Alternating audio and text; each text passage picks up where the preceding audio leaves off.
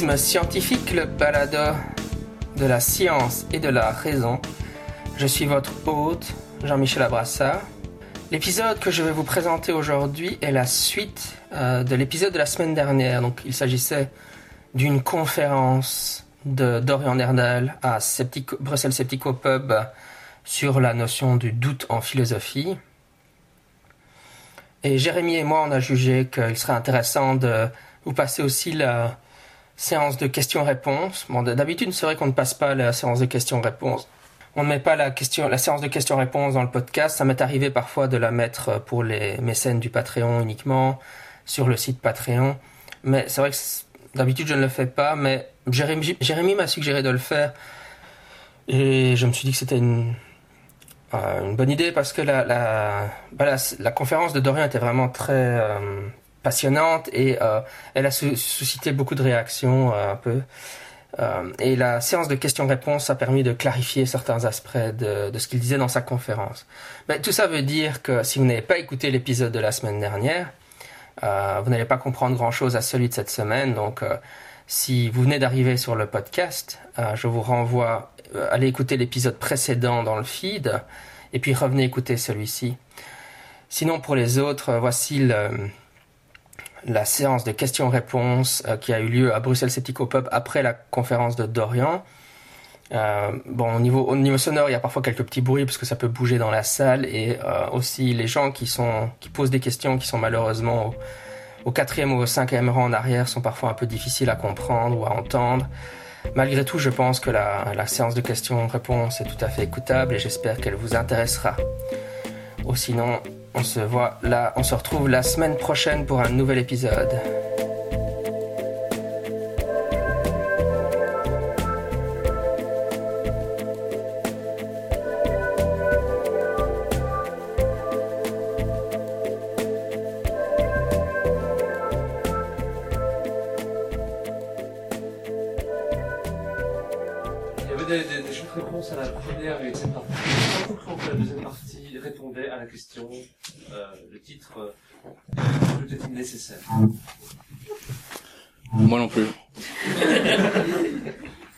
Mais je trouvais ça plus clair de présenter ça comme ça.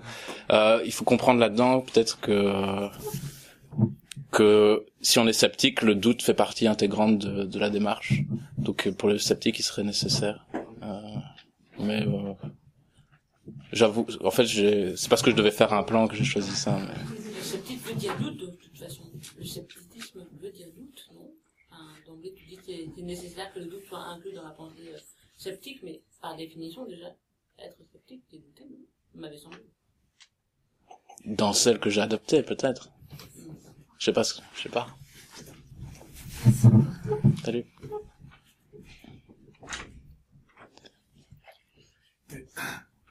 Mais je pense que elle a raison de dire qu'il faut, il faut toujours a priori examiner mais je pense qu'on arrive quand même, euh, dans certains cas, à, des certitudes au moins sur des faits. Par exemple, que la Terre est ronde, une circulation sanguine, euh, et aussi des lois. Par exemple, la gravitation. Hein. Je pense que même un, sceptique radical refuserait de faire l'expérience de, de sauter la fenêtre du 15e étage ou même du troisième. Donc il y a, il y a quand même une, une série de choses que heureusement que l'humanité, les hommes ont réussi à accumuler euh, grâce à l'expérimentation, à l'observation méthodique et au doute évidemment, hein, en ne prenant pas les choses euh, telles qu'on les voyait tout de suite. Hein. La, gravitation, par exemple, euh, ces lois ne sont pas évidentes, au contraire. La science, d'ailleurs, en général, découvre des choses qui ne sont pas évidentes. Hein.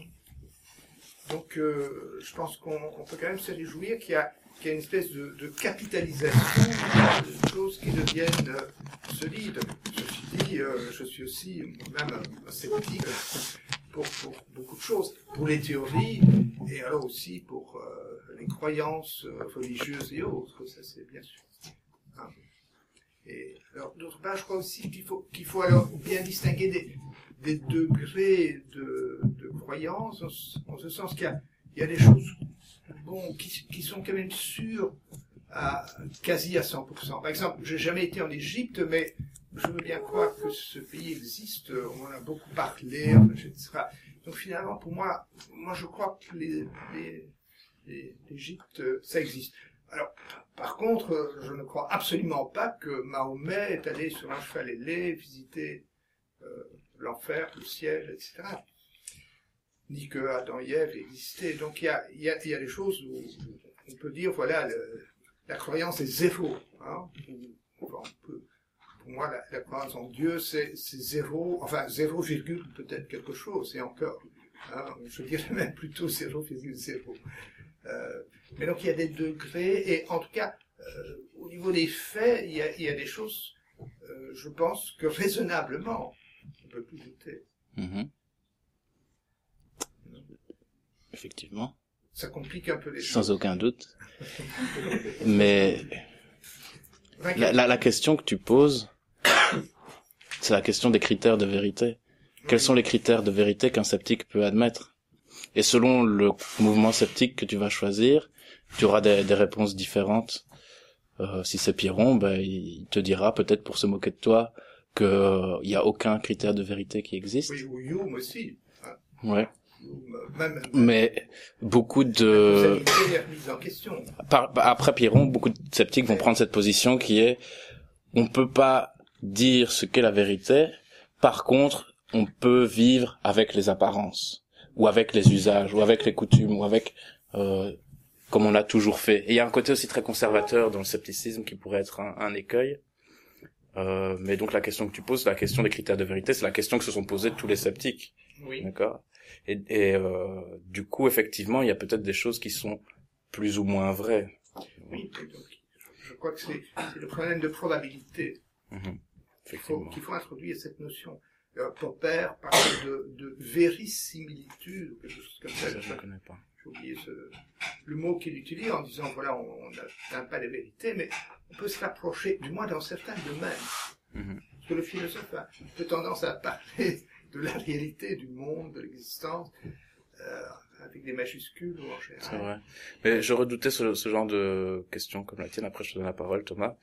Mais c'est vrai que dans, dans la démarche qui était la mienne au début, enfin au début, qui a toujours été la mienne, c'était surtout la, la, question qui me motivait, c'était pourquoi les gens se posent si peu de questions. Et j'ai pas du tout pris le, le pli de d'axer ma conférence sur la méthode scientifique pas du tout. J'ai laissé ça pour une autre, comme comme une autre question parce que ça vous connaissez beaucoup la, la méthode scientifique et j'ai voulu peut-être en exagérant euh, montrer ce qu'était, à quoi pouvait ressembler le, le doute. Voilà. Et peut-être du coup pourquoi est-ce qu'une méthode est nécessaire peut-être après, tu vois. Euh, voilà. Oui. Oui, en fait, c'est une discussion sur euh, peut-on douter de tout, et tu réponds oui, et Jacques dit oui, mais. Euh, mais vous parlez tous les deux, en fait, des, idées, des affirmations, de, de, des lois, des faits. Euh, qu'en est-il des expériences intérieures? Comme quand tu prends un bon repas et que tu apprécies le repas, ou tu, as cette expérience réelle, ou, tu... Enfin, je dis réelle, bon, voilà. Ou au contraire c'est dégueulasse et tu, ça donne à nausée, ou tu écoutes une musique qui te plaît, que tu, ça t'en un peu. Comment on peut nier ça? Euh... On peut douter de ça. Ah ben si, si, je pense que Hume est peut-être un des premiers à en douter. Et je devais citer ça dans dans la conférence originelle. C'est euh, dans le dans un livre de de Jacques Van Rillard, on trouve euh, cette, cette, anecdote de Monsieur Amiel, j'ai oublié son prénom, son oui son prénom, qui est qui a écrit euh, un journal intime pendant 37 ans, quelque chose comme ça, et qui à la fin qui à la fin de ses recherches, il se demandait qui il était vraiment, tout ce qu'il est arrivé à, à savoir. Il, a, il est rien arrivé à savoir, donc par son introspection, il est rien arrivé à savoir.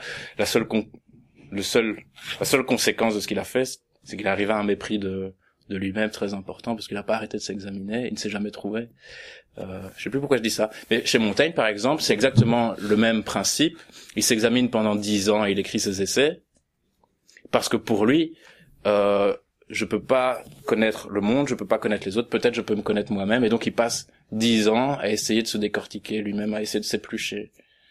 Euh, mais du coup, j'ai oublié le, le sens original de ta question.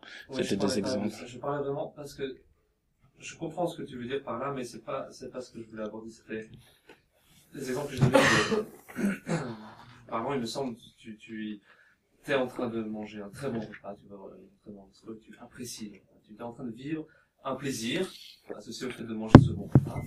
Sur le moment même, comment tu peux appliquer l'attitude de doute que tu dis Est-ce qu'on peut douter vraiment de, de ça? De cette expérience intérieure? Le, le sceptique ne doute pas que le miel est doux, mais il sait que c'est simplement une sensation qu'il a. Il ne doute pas. Il ne doute pas qu'il a mal, mais il peut douter de savoir euh, si c'est vraiment ça le mal. Ouais. Tu vois, il, il... mais là on, on entre dans une discussion technique parce que et j'ai passé beaucoup de temps à ça et finalement c'est plus du tout dans la dans la dans la conférence c'était très difficile faire de la philosophie oralement c'est c'est assez difficile euh, mais d'un d'un penseur à un autre il varie sur cette question mais en général ils sont d'accord pour dire que pour ce qui est notre vie pratique on peut se contenter des apparences on n'a pas besoin de connaître la vérité des choses si on se contente des apparences on peut apprécier un bon un bon repas mais une fois qu'on n'a pas la, tête dans les textes, ça devient difficile. Et même avec la tête dans les textes, c'est difficile. Moi, j'ai une, quelque chose qui me vient en fait par ce que tu dis. Tu dis, euh, peut-on être doux et, faire attention aux apparences des choses? Et moi, je me dis aussi, est-ce qu'on ne peut pas faire attention à l'apparence de notre doute Parce que en ayant mes, enfants avec moi que j'élève, euh, ben moi évidemment, quand on me pose des questions, je réponds de manière assez euh, c'est direct, est-ce que le Père Noël existe? Bah, Je sais pas, prouve-le. Et des trucs ainsi, sur des petits trucs, bon, le, Père Noël c'est assez drôle, mais sur des, sur des trucs, parfois je les déstabilise assez fort en fait. Et donc je me dis, est-ce que quelque part le doute c'est pas quelque chose qu'on peut euh, s'octroyer une fois qu'on a d'autres bases Qu'on connaît nos sens, qu'on connaît une méthode scientifique ou une autre, euh, une fois qu'on connaît, une fois qu'on a un socle. Parce que douter dès le début, ça pas être confortable. Hein. Moi, parfois, je réponds faire attention. Parfois, je leur je me dis, ok, je vais rattraper le coup. C'est, c'est la question de, de l'origine du doute que tu me poses, je pense. En tout cas, c'est comme ça que je vais y répondre. Et, euh, que j'ai, je laissé, je laissé passer. Euh, mais chez Bouvard et Pécuchet, chez Bouvard et Pécuchet, comme chez Huxley, qui rencontre plein du, et coutumes différents dans ses voyages, comme même chez Descartes, on trouve ça chez Descartes aussi, ce qui provoque le doute, c'est l'accumulation des connaissances. Et on arrive à un, paradoxe, en fait, qui est, plus j'apprends, moins je suis certain. Du coup, le doute, c'est pas un symptôme de l'ignorance, c'est, euh, c'est un symptôme, C'est la découverte de, du caractère infini des connaissances. Mhm. Mais faire partager aux autres, c'est quelque chose de compliqué, parce que là, et avant tout un animal social, je crois que les croyances sont là très très fortes par contre. Combien d'idiots voit-on ensemble à l'église, ils sont très heureux ensemble? Et peut-être que certains ne croient pas là-dedans, ils sont juste à l'église avec les autres. Oui. Et je crois que dans le doute, c'est un peu la même chose. À l'inverse, par contre, envoyer du vide, c'est pas très rassurant pour la plupart des gens. Et je crois que c'est plutôt sur cette communication-là qu'il faut faire attention. Euh, attends, est-ce que, tu peux juste reformuler plus simplement parce que je l'ai pas suivi? Je pense que croyance, c'est quelque chose sur lequel on s'accorde facilement. Pourquoi est-ce qu'il pleut? Parce que Dieu me crache dessus. Voilà, c'est simple. Euh, par contre, si je prendre en considération des, trucs physiques, des des nuages, des trucs de l'eau, c'est pas la même chose. Mais je crois que la manière dont on peut expliquer les choses, la manière dont on peut les percevoir et les partager, c'est là où on peut éventuellement euh, partager ce doute. C'est notre manière à nous aussi de partager quelque part. Parce que je pense que la sociabilité est peut-être quelque chose qui passe avant le doute. Puisqu'on est avant tous les animaux, à mon sens? Mm Ouais. Je, j'ai rien à te répondre de particulier, mais tu m'as fait penser à euh, une image qu'on donne quand on parle du doute qui m'a plu. Je commence à douter. Si j'ai une montre à mon poignet, vous me demandez l'heure, je sais vous dire l'heure. Si j'ai une montre à mon poignet droit et à mon poignet gauche, elles seront jamais totalement synchronisées ensemble. Et c'est là où, le doute apparaît, c'est parce que j'ai deux, deux points de référence. Donc pour dire que le doute vient de la connaissance. Et euh, l'exemple que Huxley lui donne, c'est si vous demandez à quelqu'un qui est totalement ignorant de comment fonctionne l'électricité, il va vous dire, bah, vous appuyez sur le bouton, monsieur. Mais si vous demandez à un physicien, par exemple, ben, son explication va être beaucoup plus circonspecte ou beaucoup moins péremptoire, du coup. Ta question est complexe, donc je pourrais pas réponse, ouais. trop la creuser. Voilà. Mais du coup, quand tu fais la, le commentaire, euh, on a le doute euh, parce qu'il y a une trop masse d'informations, plus on, on essaie d'en savoir, plus on se rend compte image. Mais les, complotistes aussi peuvent avoir ce genre d'argumentation. Euh, au lieu de dire, bah voilà, euh, je- j'essaie d'en savoir un maximum parce que le doute euh, me stresse, entre guillemets, ou euh, je suis incapable de, de vivre peut-être un- une incertitude qu'il y a toute chose. Donc je, développe des tas de connaissances. Pour moi, si je dois simplifier, je verrais ces personnes, voilà, comme sincèrement euh, motivées par une, un besoin de connaissances diverses et approfondies, comme dans l'exemple que tu as donné des, des deux, enfin, des, je me rappelle plus euh, de leur nom, Bouvard. ou- Bouvard et Pécuchet. Et les, les deux, euh, voilà, ils accumulent, ils accumulent, puis à la fin, ils savent pas plus conclure, en fin de compte. Mais pour les complotistes, ils, con- ils concluent quand même. Ils n'ont plus cette incertitude, il y a des réponses. Et du coup, j'ai du mal à, à comprendre ta, Ouais. définition, parce que pour moi, c'est, ils sont pas motivés parce qu'ils doutent. Ils disent que c'est juste insuffisant, donc on a plus de connaissances, donc on répond à la question. Ouais. Ben, moi, je, je l'aurais mis, du coup, dans ce doute-là, dans, du côté du questionnement. Ah oui, parce que ils doutent si tu veux mais avec euh, ils, ils- ils connaissent déjà la réponse en commençant de douter et du coup ils cherchent des raisons qui vont alimenter leurs convictions Donc, Et donc, ils- n'ont pas fait le deuil de, de l'absolu à ce moment-là Mais alors, du coup, tu, tu prends quand même l'exemple de ces complotistes comme étant dans le doute total. Enfin, si j'ai bien suivi la partie 1. Euh, Il y a un moment donné, donc tu dois re- enfin, reprendre la partie 1, tu, tu, nous présentes une vision euh, du doute, soit des, des, des totalitaires, on va du doute total, ouais que tu radical opposes une partie avec le scepticisme scientifique, qui est relié plus à une méthode, mais que tu associes quand même fondamentalement au doute et pas à la science. Et euh, de là, et à un moment donné, enfin c'est là où je suis peut-être perdue, mais Ouais. euh, ce scepticisme total est quand même, nous devons douter de tout. Et du coup, je comprends plus pas parce que je m'associe pas du tout à ces personnes-là. Alors, je, je manquais. hein. ouais euh, euh, pour le dire simplement j'ai voulu faire une différence entre le questionnement et le doute ouais. le questionnement qui reste superficiel et qui te fait pas vaciller sur tes, sur tes bases. Le scepticisme scientifique euh, est du côté du doute radical, en ce qu'il considère que toute théorie est provisoire, toute connaissance est provisoire, et que du coup la, la vérité, la connaissance absolue, c'est plus dans son vocabulaire au, sceptique. complotistes, concrètement, dans cet exemple de ta pensée, ne sont pas des, des, dans le doute radical. Ils sont juste dans un questionnement Ouais. légitime, mais pas dans Ouais. un doute euh, dans le sens premier. euh. Mhm. Mais c'est c'est un schéma parce qu'à un moment donné, j'ai dû me décider pour savoir ce que j'allais dire aujourd'hui. non, non, Tu non, vois non, mais c'est juste pour catégoriser. Euh, C'était un schéma pratique et qui a correspondu à pas mal de mes observations. Mais euh, je veux dire qu'arrivé à la fin de, de ma recherche, euh, et en continuant encore aujourd'hui, par exemple, j'étais avec des, des gens bizarres, et, et je sais pas si ça peut tenir très très loin, mais en tout cas, ça m'a permis d'avancer un petit peu. C'est intéressant, enfin, euh, encore une fois, le but de, ta- de ta conférence, tu l'as bien dit, euh, c'est au moins tu suscitais des, des interrogations, des réflexions. Euh, Ok. Personnellement. Je croise des complotistes, j'ai l'impression, j'ai pas l'impression qu'ils doutent, j'ai l'impression qu'ils sont extrêmement dogmatiques.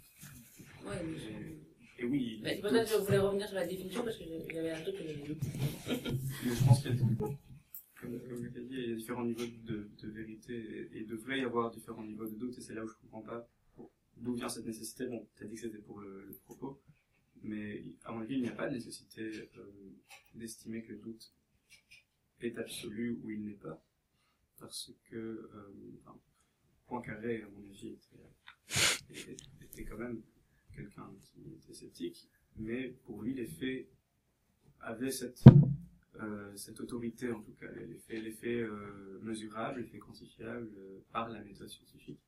Et là où la méthode scientifique, à mon avis, est capable de se remettre en question, les dogmatiques Mm. ou les, ou les, les complotistes ne le sont pas, justement parce que la conclusion à laquelle ils arrivent, c'est c'est pas une conclusion, c'est c'est un- c'est des a priori, grâce, qui les amène à déconstruire les faits.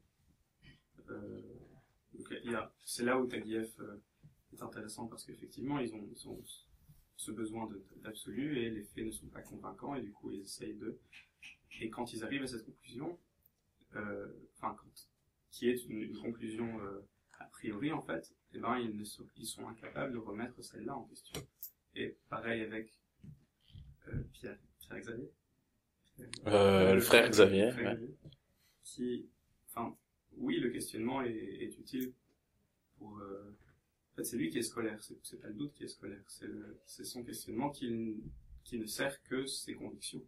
En fait, c'est pour pouvoir se dire que en fait ses convictions sont l'aboutissement d'une pensée. Et euh, mais, mais son- le doute n'est pas réel, le doute, le vrai doute fait peur. Ouais, il y a pas de question.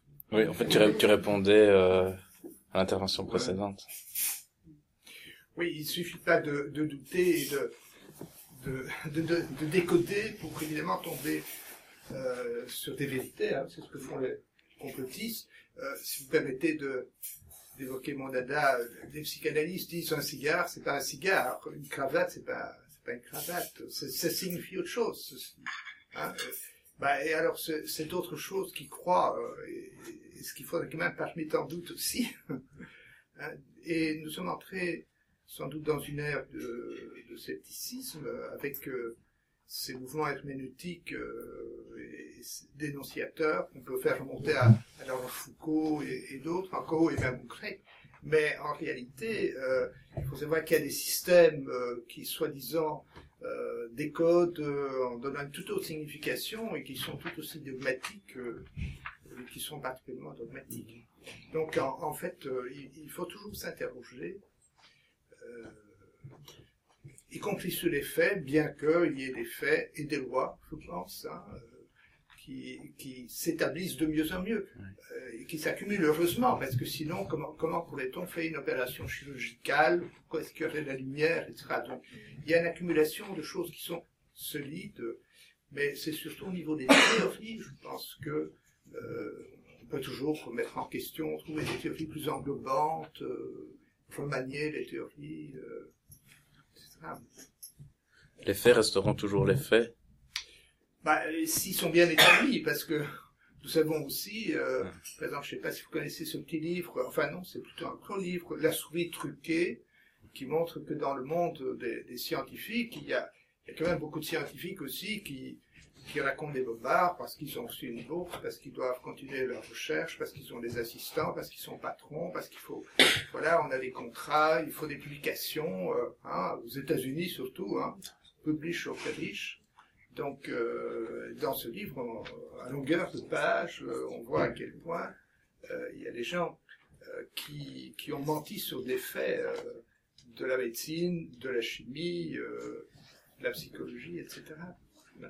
suis sûr que Jean-Michel connaît ce livre, non? Oui, La souris truquée. C'est impressionnant, ton bouquin. moi, La j'avais souris truquée. j'avais une question aussi. La souris. Je t'écoute.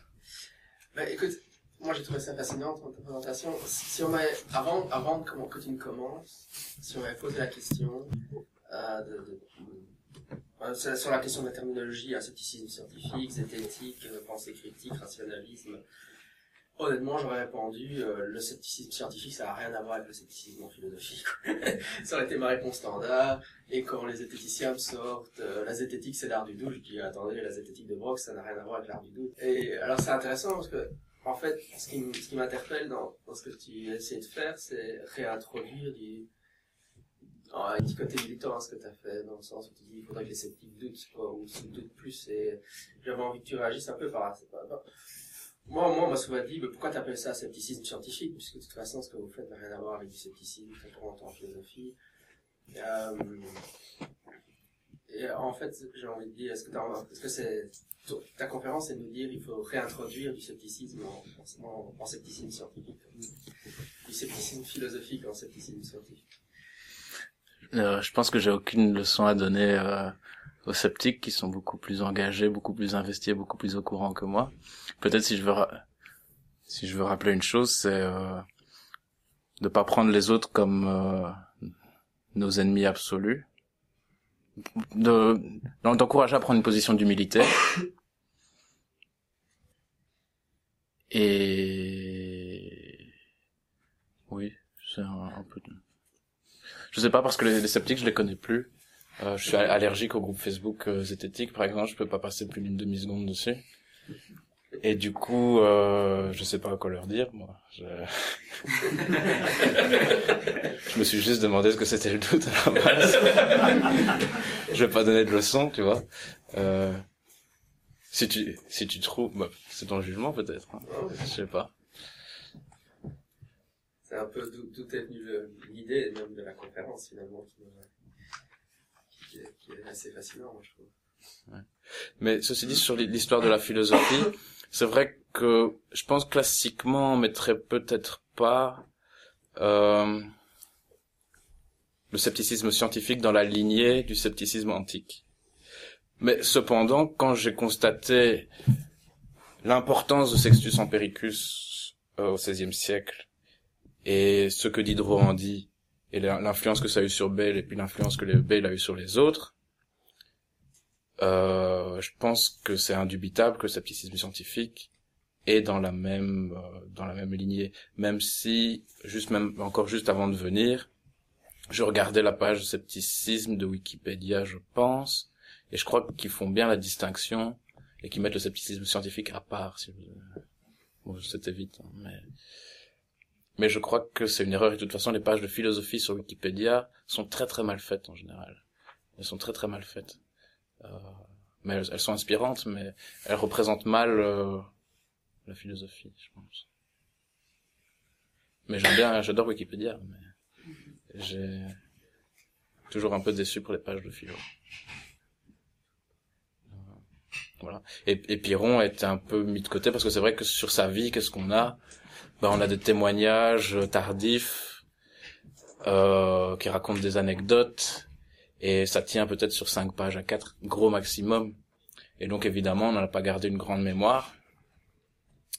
Mais euh, ça, ça a dû être, euh, d'après ce que j'ai compris, ce que j'ai pu lire dans les commentaires qui arrivent dans les dans les avant-propos avant les avant les livres de philo, euh, il a il a l'air d'avoir été négligé dans dans les cours qu'on nous donne à l'université, dans les grands manuels style euh, style comme ceux-ci euh, où on fait où on brosse toute l'histoire de la de la philosophie, enfin les manuels classiques qu'on donne à des étudiants ou que les gens peuvent acheter en librairie. Le l'importance du scepticisme est euh, sous-estimée très souvent. Et euh, Diderot se trompe pas quand il dit que comme ça remet tout en question, euh, ça fait peu d'émules et on a du mal d'en parler correctement, je pense. Euh, il y a encore une chose là-dessus, il me semblait. Non, bah, ça, ça ira comme ça. Thomas, dernière question, on ira un verre. Euh, c'est peut-être un peu tiré par les cheveux, mais est-ce qu'il n'y a pas dans l'attitude de doute euh, radical, comme il y a un peu dans le relativisme aussi, un côté auto-réfutant, dans la mesure où tu dois prendre pour postulat que la connaissance absolue n'existe pas, tu dois douter de ça aussi. Oui, bien sûr. C'est euh, c'est tout le problème de Sextus Empiricus quand il écrit son livre pour expliquer aux gens ce que c'est le, scepticisme. Et il appelle ça les esquisses pyrrhoniennes. Et il s'excuse au début. Et il dit, bon, ce que je vais vous faire, c'est certainement pas un portrait euh, du scepticisme euh, fidèle. Je m'excuse, ce, ce ne sont que des brouillons, des esquisses. Et les slogans dont j'ai parlé, donc comme pas plus, pourquoi ceci plutôt que cela, il dit, ce sont comme des confessions. Il faut pas les prendre, voilà. Et il y a plusieurs images qui sont connues, qu'il utilise, par exemple. Toutes les affirmations que je dis, c'est simplement euh, pédagogique, c'est pour faire comprendre. Et c'est comme si vous utilisiez une échelle pour grimper et puis vous balancez l'échelle. Il utilise une autre image. Tout ce que je vous dis, soi-disant de certains, parce que je suis bien obligé de, à un moment donné, affirmer, tiens, il a pensé ça. Euh, c'est comme un médicament que vous prenez et qui va vous guérir. Ce que je vous dis, ça va vous guérir. Et en même temps, vous allez l'éliminer après, par la suite. Tu vois? Et donc, euh, les choses qu'il dit, il, il les prend jamais au sérieux. Et c'est marrant parce que quand Hume, au, centre de sa philosophie, il dit, euh, il, il a tout un une réflexion sur la causalité. Et il dit donc, pour moi, on peut pas connaître la vérité parce qu'on peut pas démontrer que cette, la causalité que je fais est valable. Et après, il, rajoute tout à la fin, dans une toute petite phrase, mais là-dessus aussi, je peux me tromper. Tu vois? Et donc même lui, quand il affirme que ben on peut peut-être pas tout connaître, il affirme aussi en même temps que euh, il affirme rien. Et c'est vraiment impressionnant de voir ça. En fait, c'est surtout ça qui m'intéresse, c'est les, les, les petites histoires comme ça, les petits détails, les petites nuances, euh, plutôt que savoir exactement qu'est-ce que lui a pensé et de vous le retranscrire fidèlement. Euh, j'ai euh, voulu rester plutôt fidèle à, à, à l'idée d'ensemble et euh, et même donc quand le, le sceptique dit euh, la connaissance de la vérité n'est pas possible même ça, il ne l'affirme pas en fait, parce que dans la définition du scepticisme, vous avez les trois étapes et la zététique est la première. Et la zététique, c'est quoi? C'est chercher. Et donc le sceptique continue à chercher, même s'il sait que la connaissance de la vérité n'est pas possible. Tu vois? Et euh, le côté autoréfutant, ben, Sextus Empiricus en parle longuement. En fait, ça, ça occupe les deux tiers de son de son bouquin. Et bon, là, ça, ça, on rentre dans des discussions techniques parfois difficiles à difficiles à. Mais ils sont ils sont très conscients de ça depuis l'origine. Et ils sont aussi très conscients depuis l'origine des différences entre les mouvements sceptiques. Il y a, et en fait, il n'y a pas de mouvement sceptique. Il y a des individus sceptiques. Et on essaie de savoir si ils se rattachent à Pyrrhon, s'ils se rattachent pas à Pyrrhon, euh, est-ce que c'est encore du scepticisme, est-ce que c'est du dogmatisme?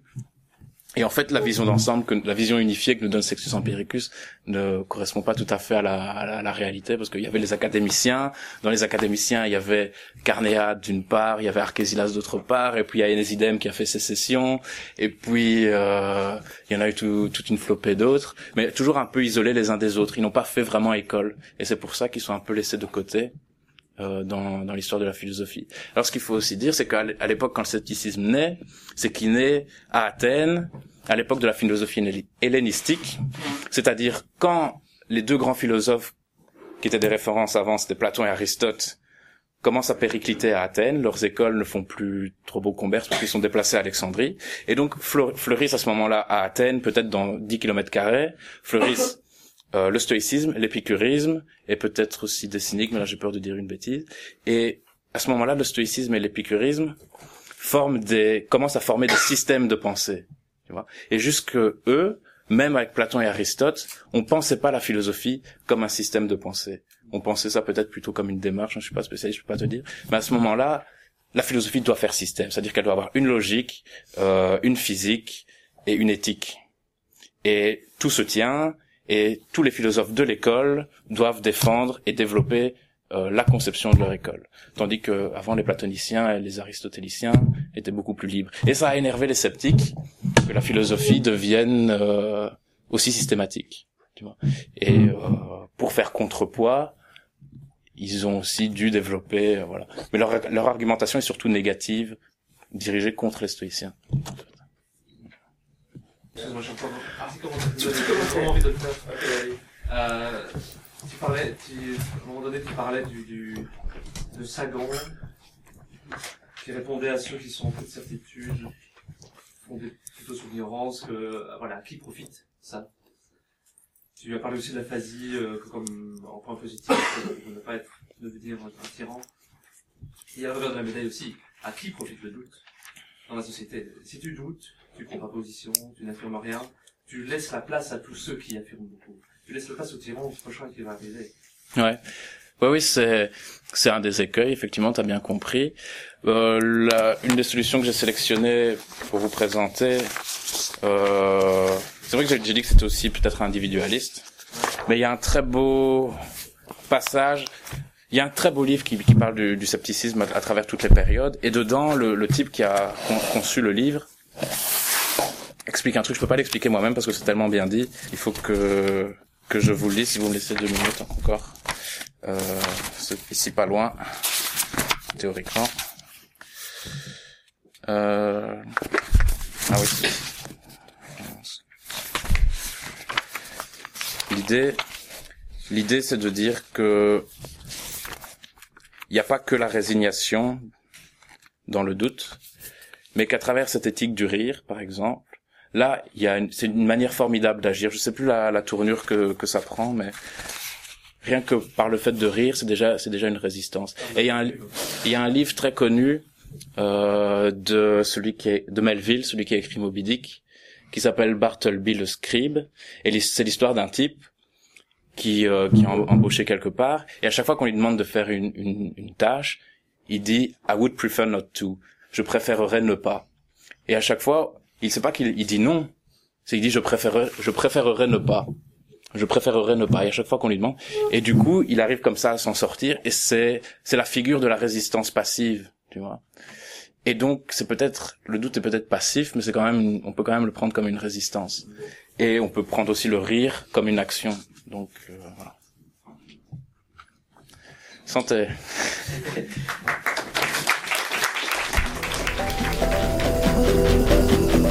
Bonjour, euh, ici à Saint-Mandax de la tronche en biais sur la tranche en biais, pour vous annoncer le futur live qui aura lieu le 1er mars avec Jean-Michel Abrassard qui est l'auteur d'un bouquin sur le paranormal. Le thème sera donc le paranormal.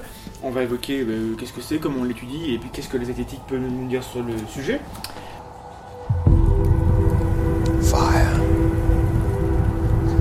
Our first true piece of technology. Such a very long time ago. Was a gift from the Titan Prometheus. A gift that he stole from the gods, who were terrified of what we might do with it were it to fall into our hairy little paws. Which begs the question what have we done with it? 100,000 BC, stone tools. 4,000 BC, the wheel. 800 BC, sundial. 9th century AD, gunpowder. 1441, the printing press. 19th century, steam engine, railway, eureka, the light bulb. 20th century, the automobile, television, nuclear weapons, spacecraft, internet, all because he gave us fire. First true piece of technology. We wield incredible power. The power to transform, to destroy, and to create again. Which leads to an obvious conclusion. We are the gods now.